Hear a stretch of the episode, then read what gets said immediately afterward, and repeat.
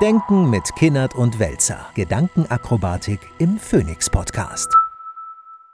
Frau Kinnert, worüber denken Sie nach dieser langen Zeit, in der wir nicht gesprochen haben, nach? Ich habe über ganz viel nachgedacht, aber gerade ganz präsent ist mir ähm, ein Gespräch äh, beim Abendessen vor einigen Tagen. Wir sind ja inzwischen im September angekommen, das heißt, bald beginnt das Oktoberfest. Und ich habe mich mit einem ähm, eher konservativen, traditionellen Münchner unterhalten. Und dieser Münchner regte sich schon wieder sehr auf über den Elfenbeinturm, die Berliner Blase, über das, was inzwischen seiner Meinung nach äh, progressive Mitte ist, nämlich, dass er bemerkt, dass es immer weiter einen, nicht eine Annäherung gibt, sondern eine Entfernung von dem, was eigentlich vielleicht auch Traditionalismus ist, was Volkstümlichkeit ist, was irgendwie verwurzelt ist, ja auch in so einer Linearität unserer Kulturgeschichte und dem, was sich jetzt immer weiter heraushäbt als, das ist uns nicht gut genug. Und da hat er diesen Vergleich gezogen, dass äh, wir oftmals, wenn es um neue AfD-Umfragen geht oder gerade auch im, im Osten Deutschlands um eben die AfD-Zustimmungswerte, dass da so eine Arroganz vorherrscht von einer progressiven Mitte, dass der Osten noch nicht verstanden hat, was Demokratie ist, dass die mal aufwachen sollen, also irgendwie nur eine Vorverurteilung deren ganzer Lebenswirklichkeit. Und er formulierte das und für mich zum ersten Mal, weil ich das vorher noch nie so irgendwie gehört hatte, dass er das langsam auch empfindet von dem, wofür Bayern immer steht. Also dieses traditionelle, leistungsorientierte Bayern, das würde sich immer weiter entfernen von dem, was progressive Mitte ist und dann würde er sich Sorgen machen. Aber wer entfernt sich von wem? Also gestern gab es ja in, in Bayern dieses Gillamos, äh, Schlagabtausch äh, beim Gillamos, was immer das bedeuten mag. Und da laufen dann ja alle irgendwie in Jankern durch die Gegend und die Frauen in Dirndeln und erzählen irgendwie ihr bemühtes Zeugs, um sich politisch irgendwie wechselseitig in die Pfanne zu hauen. Ähm, und das Oktoberfest und viele andere Sachen, Herr Söder im Janka und alles das. Also wenn irgendwo Pseudo volkstümliche Bräuche vorgetragen werden und auch bundesweit rezipiert werden, dann ist das doch wohl in Bayern. Aber ist es nicht trotzdem etwas, und deswegen äh, hat mich das beschäftigt, weil das in mir ja schon auch irgendwas getroffen hatte. Nämlich auch dieses, mich erinnert das jetzt zum Beispiel an die Corona-Zeit, als dann in der Corona-Zeit oder eigentlich der Nach-Corona-Zeit die ersten Leute gesagt haben, aber wir wollen jetzt endlich an den Ballermann, wir wollen nach Mallorca. Und dann unsere Twitter-Blase äh, formuliert hatte, wie kann man denn da irgendwie jetzt in den Urlaub, an den Urlaub denken, wie kann man jetzt vor allem an diesen verblödenden äh, Ballermann denken.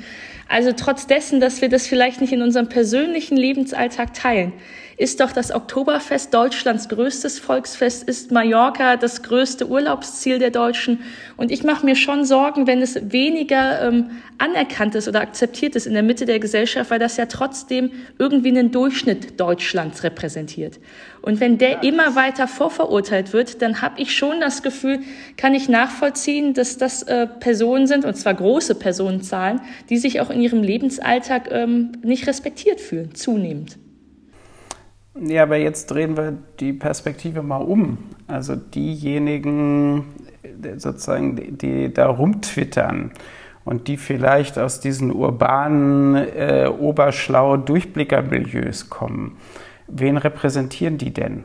Also da haben wir doch auch eine ganz schreckliche Verwechslung, dass also diese Leute, die sich da über alles und jedes echauffieren und überall ihre, äh, wie soll ich sagen, geschmeidige Haltung zum Ausdruck bringen.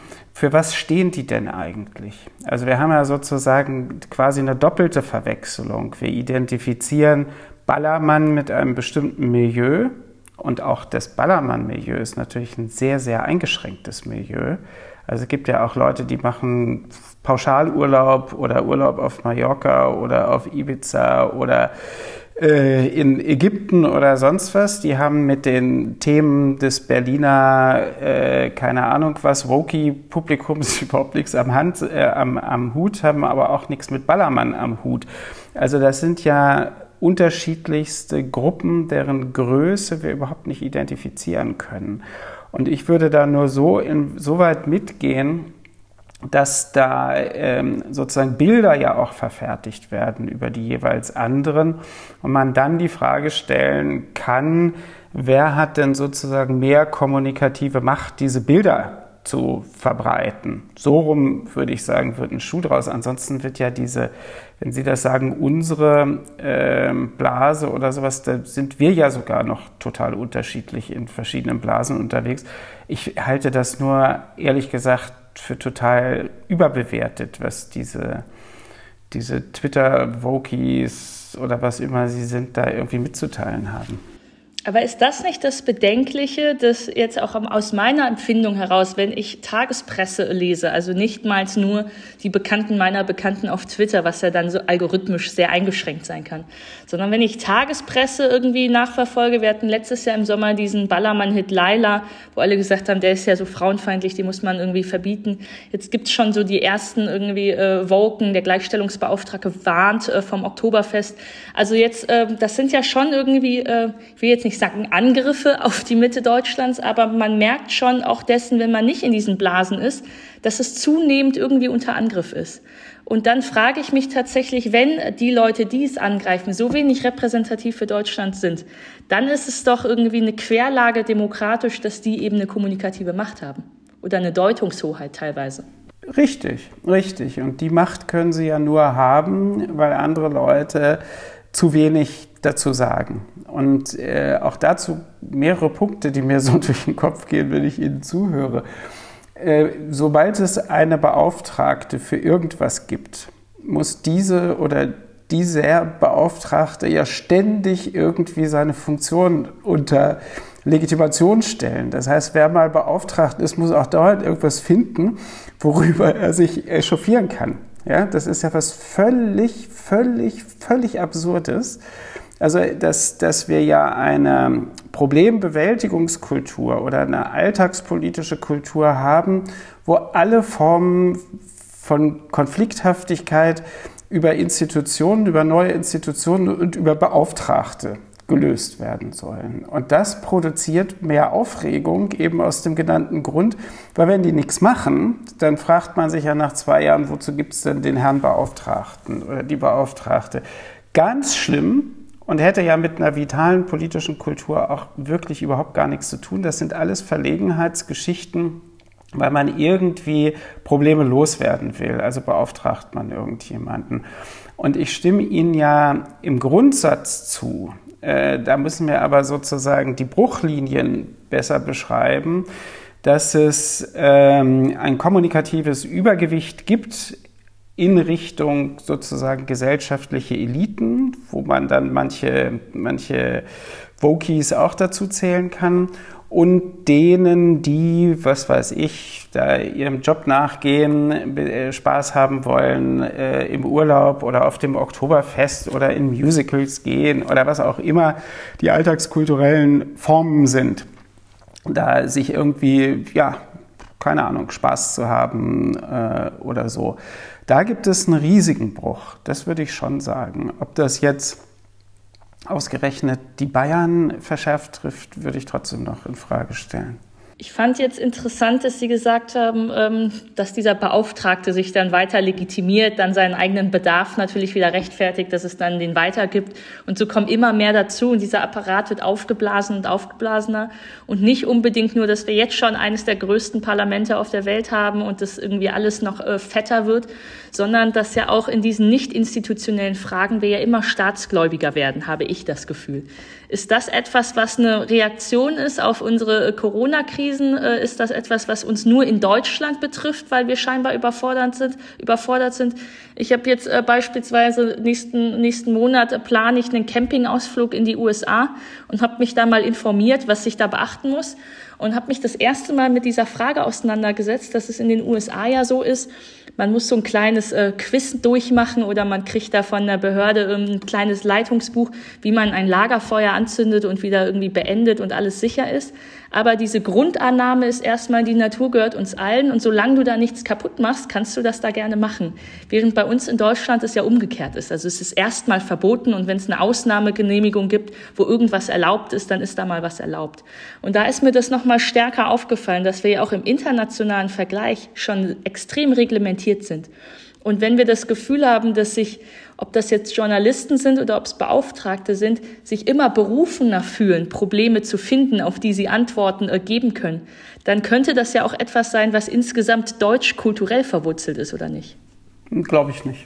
Also klar gibt es äh, in, in Deutschland eine große Tradition in Richtung Ausweitung von Verwaltung, damit verbunden Ausweitung von Regulierungen, Formblätter, Merkblätter, äh, ganz wunderbare Wortkombinationen, die dann gesetzesförmig werden. Also ich glaube, niemand äh, auf der Welt würde auf die Idee kommen, ein Lieferketten-Sorgfaltspflichtengesetz so zu nennen oder ein Zukunftschancengesetz. Also da wird ja diese, diese, diese verinnerlichte Bürokratie, die wird ja geradezu lyrisch inzwischen, ja. Und so ähnlich ist es ja mit diesen Beauftragungen auch. Das weiß ich aber trotzdem nicht, ob das, keine Ahnung, so eine, es hat sicherlich eine historische Komponente, aber ich glaube, man kommt der Sache viel mehr auf die Spur, wenn man die unfassbare Modernisierungsfurcht in diesem Land sich anguckt. Ja, also man ist dann ganz musterschülerhaft darauf bedacht, dass also im Bereich von Gender, im Bereich von Postcolonial, im Bereich von irgendwas, aber auch man gar nichts falsch macht. Ja, ist man übrigens deswegen auch bedacht, weil man das überhaupt nicht verinnerlicht hat, sondern das als äußerliche Zumutung empfindet. Und dann will man versuchen, damit umzugehen. Und da fällt dann nichts anderes ein als die formelle Regulierung. Und wenn ich eine formelle Regulierung und entsprechende Begriffe brauche, dann heißt das ja nur, es ist überhaupt nicht Teil einer eingelebten, selbstverständlichen Realitätswahrnehmung und daraus folgenden Praxis. Das ist ja das Coole. Das heißt, wir können das alles umgekehrt lesen. Wir können jeden neuen Beauftragten als Indikator für eine tiefe Verunsicherung lesen. Und als Indikator dafür, dass man eigentlich mit dem allen überhaupt nichts zu tun haben will, weil man das gar nicht als etwas versteht, was zu einer normalen gesellschaftlichen Entwicklung dazugehört. Sondern alles, was sich verändert, da kommt sofort so ein Schild raus, Problem ja, Schwierigkeiten, nachdenken müssen, äh, Anforderungen selbst zu denken. Ja, werden sofort diese Schilder und dann zack muss jemand berufen werden, der jetzt sich dieses Problems annimmt und dessen geheime Aufgabe darin besteht, das Problem permanent zu vergrößern. Hat es eine äh, kapitalistische Komponente, dass wir versuchen, so optimiert alle Probleme aus der Welt zu schaffen, dass wir keine Resilienz dafür haben, dass es auch okay ist, wenn da mal Sachen einfach passieren? Ja, ganz sicher. Aber auch das ist ja Ausdruck von Angst. Also, dass wenn mal irgendwas passiert, naja, mein Gott, dann passiert es halt. Die Menschheitsgeschichte ist davon geprägt. Da ist immer mal was passiert und dann muss man das irgendwie bewältigen und so weiter. Aber wir haben, ich glaube, die tiefe, tiefe Ursache ist, dass dieses, diese, diese Gesellschaft, dieser Staat, diese Wirtschaft in dieser Gesellschaft und diesem Staat über eine so lange Strecke so extrem erfolgreich gewesen ist, dass es jetzt unabweisbar ist, dass die Zeit des Erfolgs vorbei ist. Und da es aber keine, wie soll man sagen, alternativen Konzepte gibt oder Ausweichgeschichten, steigt natürlich diese Angst. Und gleichzeitig verändert sich die Welt um Deutschland herum so furchtbar schnell. Da passiert so wahnsinnig viel, so geopolitisch und krisenmäßig und sonst was. Und dann steigt diese Angst, dass, dass man diesen Erfolg einfach nicht halten kann, realistischerweise. Und der bindet sich dann an alles Mögliche und kombiniert sich auf geradezu satirische Art und Weise mit diesem tiefen, tiefen Be Be Bedürfnis seit 1945, bitte immer alles richtig zu machen, bloß nicht nochmal was richtig falsch zu machen. Ja, und dann kommt diese ganze Verspanntheit und, und dieser, dieser auch der politische Mist bei dieser ganzen Geschichte raus. Es ist ja auch eine Aufmerksamkeitsverschiebung. Ähm, was ist eigentlich wirklich relevant in Sachen Anforderungen, die Zukunft zu bewältigen? Was ist völlig irrelevant?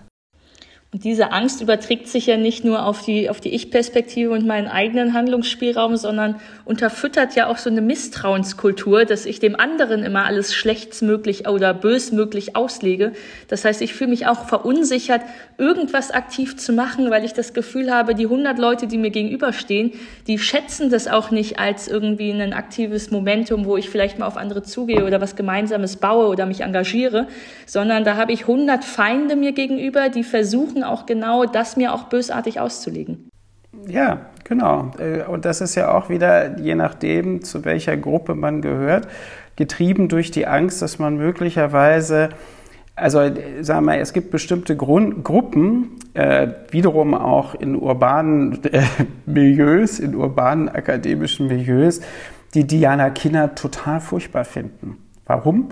Naja, weil die ist gar nicht so sehr gegen den Kapitalismus und überhaupt und so weiter und leistet sich merkwürdige Verhaltensweisen. Äh, also geht das gar nicht. Das bedeutet aber, dass Person X, Y und Z aus dieser Gruppe die möglicherweise irgendwas von dem gut finden, was sie so machen, das gar nicht gut finden können, weil sie dann in Dissens mit ihrer, ihrer ähm, Gruppenmeinung gehen. Und das ist ja etwas, was wir extrem stark beobachten können. Das gilt ja für mich in umgekehrter Weise in Bezug auf andere Milieus auch so.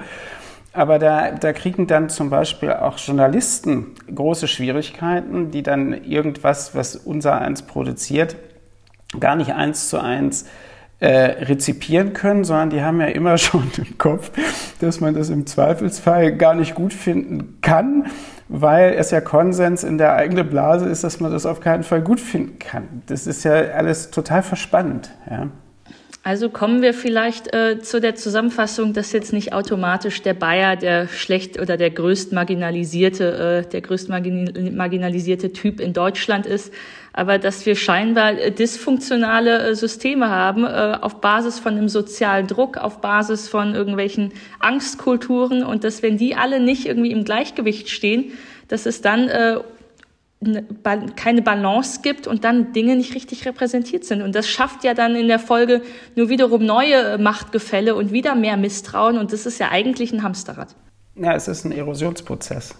Es ist ein Erosionsprozess des Verlustes von Gemeinsamkeit, weil Demokratie besteht ja eigentlich darin, dass wir uns gegenseitig versichern können, dass wir zu derselben Welt gehören, dass wir auf einer basalen Ebene dieselben Interessen an Lebenssicherheit, an Freiheit, an Recht teilen und deshalb sozusagen das mal als Bühne haben, auf der wir möglicherweise Streit austragen, der ja auch zur Demokratie gehört. Wenn aber dieser Konsens, dieser selbstverständliche nicht existiert, sondern man immer den Verdacht hat, der hat eine andere Haltung, die ist, keine Ahnung, äh, in der und der Hinsicht in anderer Auffassung oder sowas, dann wird natürlich diese Bühne äh, abgebaut und man hat dann wirklich diesen, diesen Kampf aller gegen aller, den aber leider von den Betreffenden überhaupt eigentlich gar keiner versteht. Das heißt, wenn wir über den Zustand der Demokratie sprechen, dann sprechen wir ja immer schon sehr spät darüber, welche Partei macht jetzt eigentlich was. Und eigentlich müsste es darum gehen, sich erstmal zu versichern, dass die soziale Infrastruktur, die eine Bedingung für Demokratie ist, dass die überhaupt gegeben ist und dass wir uns kulturell als eine Gemeinschaft verstehen, die einer Welt gegenübersteht. Und wenn das ja noch gar nicht gegeben ist, dann ist die Diskussion ja eigentlich nicht um die um Funktionsweise der Demokratie, sondern um die Bedingungen der Demokratie. Naja, und um die, die ähm, wie soll man sagen, äh, die mentalen Infrastrukturen. Also in welcher Weise betrachten Menschen die Welt und was sind die Parameter dazu? Also sozusagen diesen, diese Grundbedingung eines, einer freiheitlichen Ordnung, ohne Angst verschieden sein zu können, das auch zeigen zu können, das auch austragen zu können das geht damit äh, immer mehr sozusagen über, über die Wupper.